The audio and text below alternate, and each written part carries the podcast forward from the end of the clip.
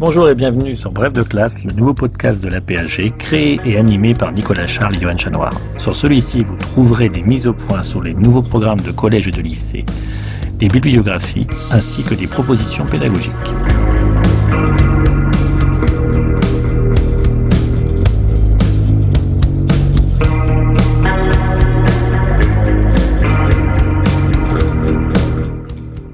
Deuxième partie de Bref de classe en géographie, c'est à chaque fois une étude de cas faite par un universitaire pour approfondir la thématique étudiée et permettre aux collègues de la réutiliser en classe.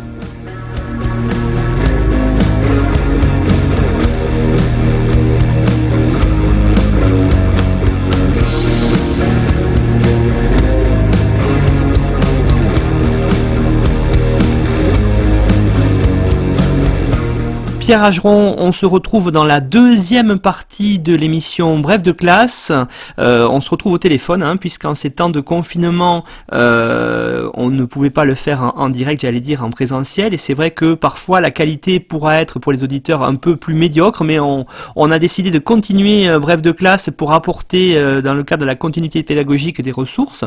Donc, vous nous proposez justement une ressource très intéressante, même deux d'ailleurs, si j'allais euh, La première serait une étude de cas sur les mobilités, les migrations et le tourisme en Corse. Et puis, euh, pourquoi pas, en fin de cette euh, seconde partie de l'émission, nous proposer quelque chose autour des mobilités à Los Angeles. Merci. Euh, oui, tout à fait. Euh, donc euh, clairement, hein, euh, comme on l'a vu en première partie, euh, ces deux études de cas, et notamment la première, mobilité, migration et tourisme en Corse, s'inscrit pleinement dans, dans le, le, thème 3 de, du, du, programme de seconde, les mobilités généralisées. Euh, donc j'ai voulu effectivement montrer que l'exemple de la Corse permettait de rétablir, ou en tout cas de réutiliser des notions antérieures que les élèves avaient préalablement déjà perçues, c'est-à-dire les termes de développement, d'environnement, de développement durable, d'acteurs. Euh, mais ce qui va nous occuper aujourd'hui, ça va être effectivement, et ça va être l'objectif, d'apprendre à, mobiliser les concepts de mobilité, d'insularité, de flux et de migration résidentielle. Et puis, effectivement, euh, pour encore sur les notions à mobiliser, disons, cette étude de cas permet également euh, d'introduire les notions de première, littoralisation et métropolisation. Alors l'objectif, euh, bon, euh, mon étude de cas est longue, hein, donc c'est évidemment il faudra piocher, mais l'objectif est évidemment une étude de 42 heures et surtout avec l'objectif d'apprendre à faire un plan en fait, hein, notamment dans l'objectif potentiel de, la spécialité histoire géosciences politiques. donc pour introduire le thème, quelques mots. Hein. Euh, en Corse, euh, le tourisme défini comme l'ensemble des déplacements hors du lieu de résidence habituelle pour une durée de moins d'un an, c'est la définition de l'OMT, euh, est corrélé avec des migrations résidentielles envisagées comme des déplacements qui induisent un changement de résidence pérenne donc de plus d'un an. Néanmoins, la multirésidentialisation via les résidences secondaires rend ces, distinctions floues, puisque euh, l'Observatoire du du territoire, donc euh, l'outil cartographique de l'Agence nationale de, des territoires, a montré que, par exemple, à Figaro à, Figari ou à Boniface, euh, il y a il y a plus de 56% euh, des résidences qui sont des résidences dites secondaires. Euh, comme, nous y invite donc le chapitre, il convient donc de traiter ces deux types de mobilité conjointement pour faire comprendre leur enchevêtrement, leur polarité et les conflits qu'elles induisent. Euh, Celles-ci se déploient grâce à un réseau de transport caractérisé par un faible maillage et aux contraintes topographiques fortes. C'est pour ça que j'ai décidé euh, de lier justement euh, migration, tourisme et euh, mobilité. ainsi, finalement, donc, euh, je vous propose sur la première page euh, des définitions euh, classiques qui seront les définitions à apprendre à la fin. et puis ensuite, quelques, quelques, des, des, documents qui permettront de poursuivre. Ça va pour l'instant? Oui, très bien. D'accord. Donc la problématique que j'ai euh, proposée comme fil directeur, c'est de nous centrer sur la notion d'insularité, puisque évidemment c'est la perspective, euh, en tout cas euh, perspective géographique spécifique à la Corse. Donc dans quelle mesure l'insularité influe-t-elle sur les caractéristiques des mobilités touristiques et migratoires de la Corse? Donc classiquement, des deux, premiers documents qui présentent l'île, euh, issue de l'INSEE et de Géoconfluence, euh, qui définissent également le terme d'insularité. Euh, une, une, un extrait d'un de mes articles sur l'insularité topographique et l'insularité topologique. Je passe relativement rapidement. et puis effectivement ensuite des documents 3 et suivants qui sont spécifiques pour la Corse, donc avec les, des données sur l'intercommunalité en Corse, des données sur les réseaux de transport et notamment cette, euh, cette, euh, cette donnée page 5 sur justement ben, euh, la, la, contrainte, la contrainte des transports en Corse, des mobilités de passagers en Corse, à savoir évidemment la faible, le faible maillage routier et le faible maillage ferroviaire, puisque le seul, seule, le seul réseau ferroviaire est obligé de passer par le col de Vizzarona, donc il y a plus de 2200 mètres pour rejoindre Ajaccio à euh, Bastia. Euh, et puis ensuite quelques données sur euh, la hiérarchie urbaine.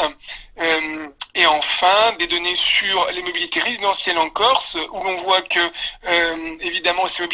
mobilités, résidentielles, elles sont marquées par, finalement, une, une, explication par gravité, hein, donc par proximité. Hein, c'est évidemment les départements du littoral méditerranéen et notamment les littorales de PACA qui concentrent le plus de flux migratoires résidentiels. bon, même si, évidemment, la métropole parisienne est aussi, est aussi concernée, vu la structure de sa population. Euh,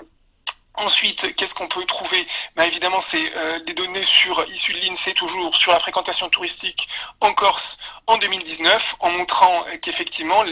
le comme toutes les îles méditerranéennes, le tourisme corse est marqué par une forte saisonnalité, un mot-clé, la saisonnalité, et justement montrer comment euh, finalement on fait pour essayer de l'amoindrir.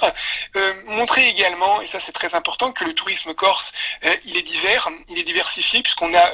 notamment dans la plaine d'Aleria, au sud d'Ajaccio, au sud de Bastia, pardon, on a un tourisme qui est un tourisme, disons, d'hébergement non marchand, de camping, alors que par exemple au sud, hein, vers, Figari ou, ou, euh, Porto Vecchio, euh, donc ça c'est la page 12, hein, on a plutôt des, hébergements de, standing assez élevés, 4 ou 5 étoiles avec golf, spa, etc. mais évidemment un tourisme qui, malgré sa diversité, mise beaucoup sur la perception et la représentation qu'on a de la nature corse, avec ses nombreux ces nombreux sites classés, notamment euh, inscrits au patrimoine de l'UNESCO, et ces espaces protégés. Je pense par exemple au parc naturel régional de Corse, au parc naturel marin du Cap Corse, etc. Et puis, euh, au-delà de cette présentation sur les atouts touristiques de l'île, évidemment, il faut bien montrer euh, les acteurs qui participent de cette mise en tourisme, c'est-à-dire évidemment euh, les acteurs politiques. C'est les documents 9 et 10, l'article de Béatrice Gibelin et l'article de Joseph Martinetti, en montrant combien le tourisme a joué un rôle dans la géopolitique même de l'île et notamment son rapport avec entre l'État central, la métropole, ou en tout cas surtout le continent plutôt, excusez-moi, et puis surtout évidemment le, le la frange autonomiste, voire indépendantiste corse. Euh, enfin, euh, il, est intéressant évidemment de compléter par le fait de montrer que euh, le les mobilités en Corse sont guidées par euh, une forme de dépendance, euh, dépendance vis-à-vis euh, du centre et donc du continent, à savoir que la continuité territoriale, hein, on parle de continuité pédagogique, mais ici la continuité territoriale est présente depuis les années 80 hein, dans, dans, l'idée des élus locaux corses en rapport avec l'État central. Et donc notamment, c'est l'article de, Pierre Zambry, le document 13, hein, la continuité territoriale, transport et insularité en Corse, euh, au défi de la libéralisation. Euh, en sachant effectivement que le terme de continuité territoriale n'est pas précisément défini hein, et date de, du septennat de, de Valérie Giscard d'Estaing. Euh, donc, à partir de tout ceci, hein, bon, j'ai d'autres documents ensuite, euh, je vais pas, vais pas les détailler tous un par un. À partir de tout ceci, euh, moi, je voyais effectivement deux possibilités pour une reprise problématisée, hein, donc dans la, dans la l'objectif de, de, faire une, une réponse, alors je sais plus comment ça s'appelle maintenant, c'est plus une c'est plus une composition, mais c'est une réponse problématisée, c'est ça. Euh, donc il y avait deux solutions, soit une solution assez scolaire, mais qui permettait de montrer l'emboîtement des échelles, à savoir euh, en quoi euh, la Corse euh,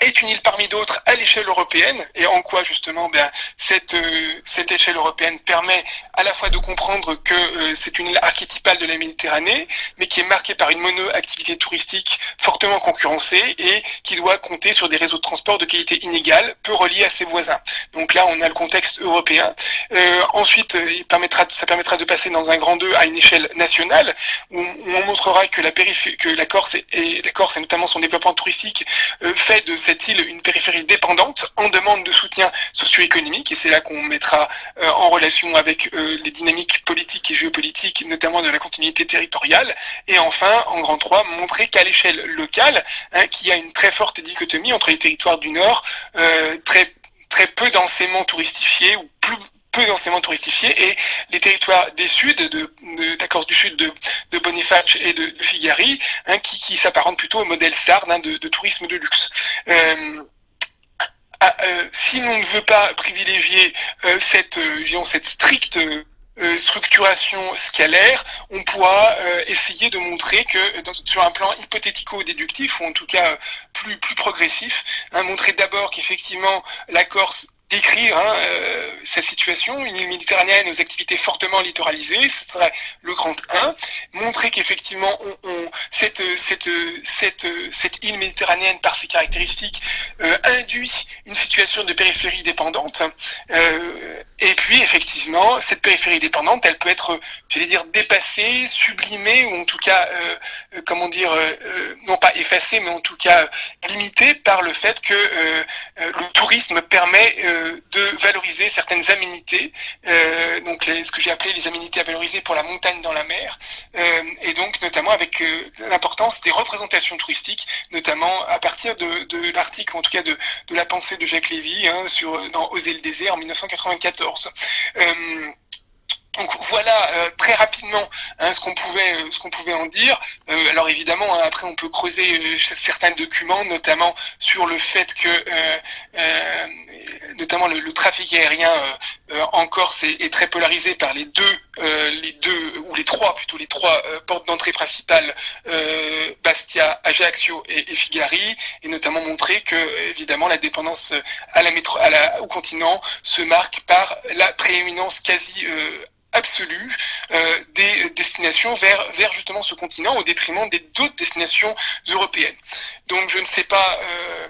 voilà pour cette étude de cas-là. Je ne sais pas si vous voulez rajouter quelque chose. Non, je la trouve très très bien, très complète. Hein. Vous l'avez dit, il y a plus de, il y a 26 pages au total avec beaucoup de documents. Vous l'avez dit, des documents longs, mais je pense que comme vous le dites, l'intérêt c'est que pour les collègues et pour les élèves, c'est d'aller piocher dedans, voir comment on travaille, euh, j'allais dire en géographie. Et euh, effectivement, les deux types de plans, le multiscalaire qui est peut-être plus scolaire entre guillemets, euh, plus facile à réaliser pour un élève et, et très très bien. Et puis le second hypothético-déductif, comme vous dites, et qui est plus progressif et qui euh, déjà euh, peut permettre aux élèves d'aller plus loin je trouve. Et ça, c'est intéressant parce qu'on peut travailler sur des compétences différentes, à des, euh, j'allais dire, avec des degrés d'avancement des élèves différents. Donc ça, c'est tout à fait intéressant. Non, le, le, dossier est très complet, puis il répond hein, parfaitement, bien sûr, à la problématique de ce cours de seconde autour des mobilités. Donc là, on est, cher Pierre, hein, je vous remercie d'ailleurs, tout à fait dans le, dans ce que l'on attendait dans l'étude de cas de de classe. Alors, est-ce que peut-être pour changer un petit peu, j'allais dire, d'échelle et, et aussi de continent, est-ce que vous pourriez nous évoquer un petit peu ce que vous proposeriez autour d'une étude de cas sur Los Angeles? Tout à fait. Donc euh, là, j'ai beaucoup, j'ai mis beaucoup moins de temps à la faire, il faut le dire quand même. Donc euh, ce sera beaucoup plus euh, évoqué hein, et non pas et non pas, euh, j'allais dire fouillé. Euh, mais en tout cas, Los Angeles m'a paru un cas intéressant parce que dans la l'histoire de la géographie euh, américaine, hein, Los Angeles a toujours, a toujours apparu comme étant un, un archétype, ou en tout cas un, un, un monument euh, pour comprendre les dynamiques de la géographie urbaine euh, aux États-Unis. Et donc c'est pour cela que j'ai proposé euh, Los Angeles Mobilité dans une ville mondiale et euh, avec comme fil conducteur le fait de proposer la question suivante. Dans quelle mesure l'agglomération de Los Angeles résume-t-elle les défis des mobilités multiscalaires dans un espace urbanisé archipélagique? Alors vous allez me dire qu'est-ce que qu'est-ce que tout ceci? Mais en fait, pour résumer cette problématique, euh, et c'est en cela que j'envisage les problématiques, en tout cas que je le dis à mes étudiants, hein, euh, on a euh, trois, au moins trois notions qui, qui, qui, sont, qui sont interreliées ici. agglomération, évidemment, hein, puisque comme, comme l'ensemble de l'espace bâti, mais aussi agglomération au sens euh, au sens aire d'influence hein, de, des fonctions des fonctions métropolitaines. Euh, donc voilà pour agglomération. Euh, mobilité multiscalaire, eh bien on a on l'a déjà vu, hein, mais effectivement les mobilités résument ou en tout cas connectent l'échelle locale à l'échelle globale ou mondiale en passant par l'échelle nationale. Et puis, euh, ce qui est intéressant surtout pour le cas de Los Angeles, hein, c'est euh, cette notion d'archipel, puisque évidemment, on, va montrer que euh, Los Angeles est finalement un espace urbain discontinu qui s'apparente, et ça je crois que je l'ai dit en première partie de l'émission, qui s'apparente parfaitement à ce que François Hacher appelait une métapole ou une métapolis, c'est-à-dire que désormais la ville n'est plus close dans des, dans des remparts, mais est finalement euh, constitué d'une nappe urbaine plus ou moins dense qui est constituée de pôles, mais aussi de périphéries euh, avec une, des fonctions euh, totalement, totalement diverses et totalement différentes. C'est ainsi que, à partir d'un article que, j'ai mis, dont j'ai mis la référence à la fin, un article qui provient de MapMonde, on a un premier schéma sur les structures spatiales et dynamiques de l'agglomération de Los Angeles qui permet pardon, euh, de revoir, travers, qui, qui permet euh, de revoir finalement les euh, principales notions de la géographie urbaine américaine, hein, CBD, parc technologique, centre d'affaires évidemment dynamique, dynamique démographique évidemment aussi. donc ceci permet euh, de montrer qu'on on a effectivement une agglomération qui est, qui est caractérisée par ce que euh, Joël Garraud appelait des edge cities, hein, ou euh, en, français un petit peu jargonnant, une exurbanisation polynucléaire, c'est-à-dire en fait la création de, de, pôles relais qui finalement tendaient à s'éloigner du centre. Hein. et puis après, euh, on a évidemment un deuxième document sur la congestion automobile à Los Angeles, qui est, une vidéo euh, que j'ai prise sur Twitter, qui est absolument impressionnante, euh, à la veille de Thanksgiving, de Thanksgiving en lien avec le figure 3, qui est le maillage autoroutier de Los Angeles, hein, qui finalement fait référence aussi aux travaux de Mike Davis, City of Quartz, hein, qui montrait que, évidemment,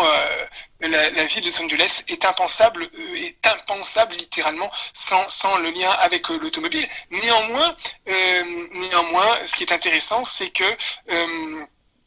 on voit que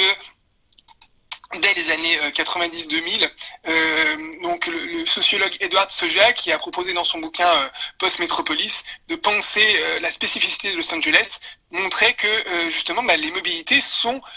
un des principaux facteurs de la ségrégation socio-spatiale euh, en Californie. Euh, donc, comme le dit également le document 5 de Guillaume Poiret, euh, et c'est ainsi qu'effectivement on peut glisser progressivement sur la notion de ville mondiale, ville globale autour de, autour de l'article de l'extrait d'article de Cynthia Goragobin,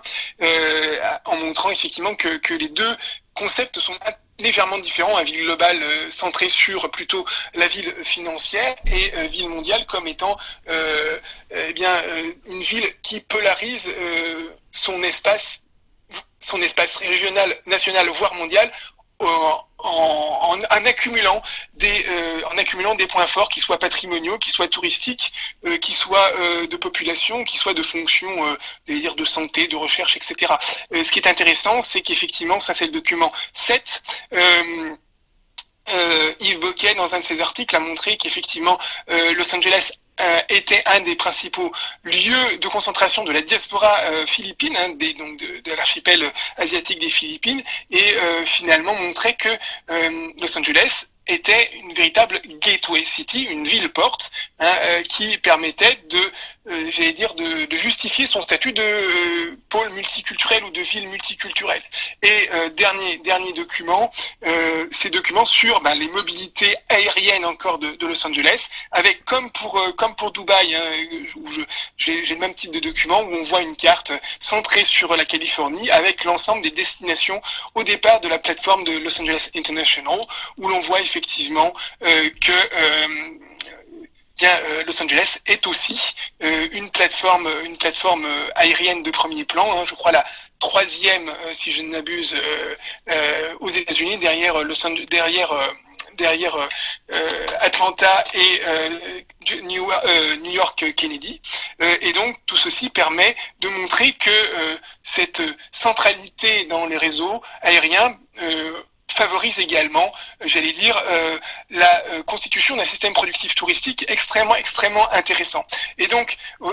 voilà, voilà j'ai pas fait forcément de plan, hein, mais en fait, je pense que à partir de ceci, on peut, on peut relativement facilement, en tout cas les collègues pourront relativement facilement reconstituer un plan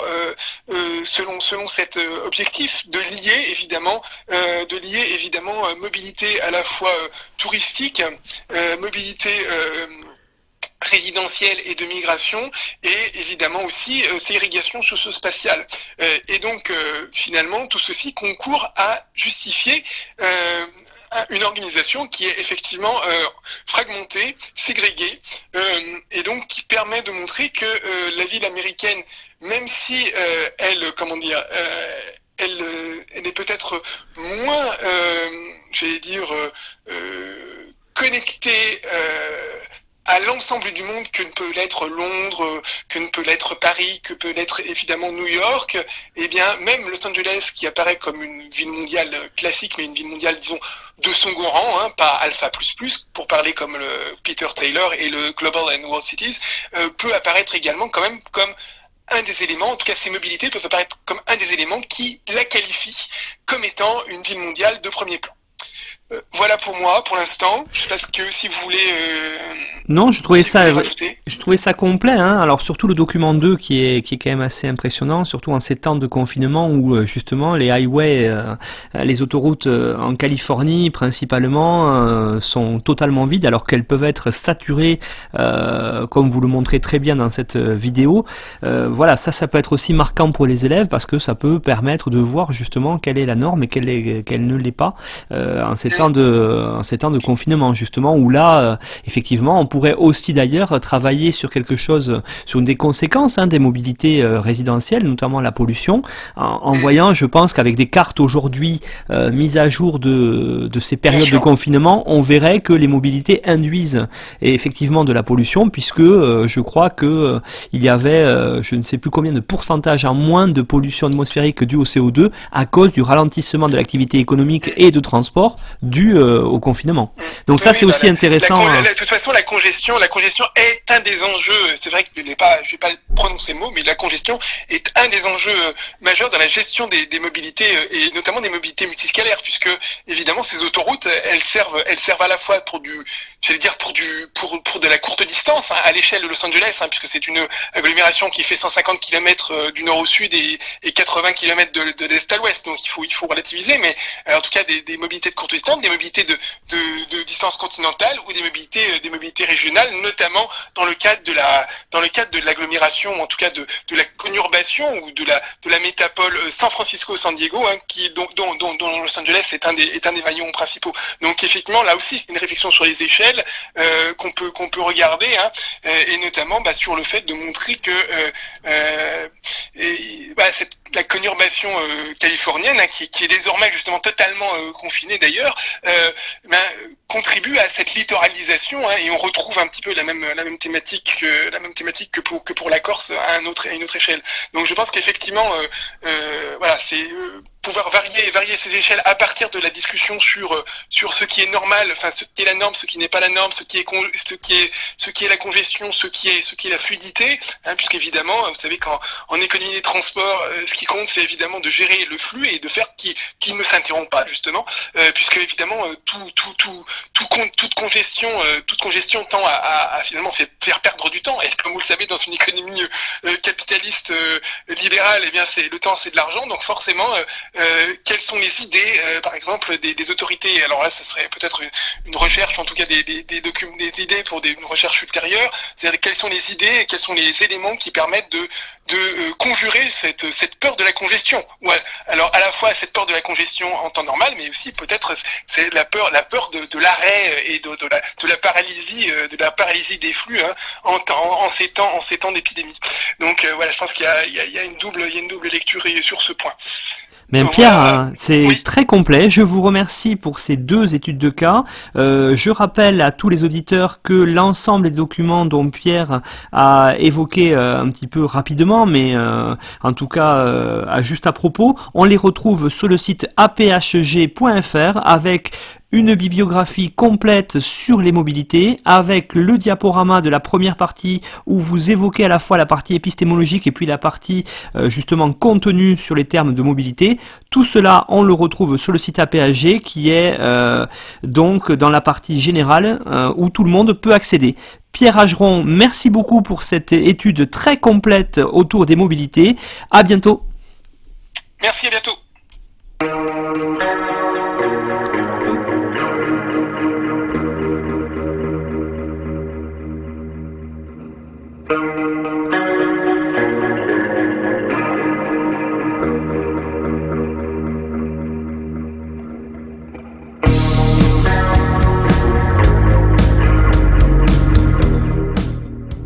Retrouvez-nous sur Twitter, at brefclasse. Tout le contenu de l'émission, la bibliographie, les documents exploités par l'auteur sont disponibles sur le site officiel de la PAG www.apag.fr.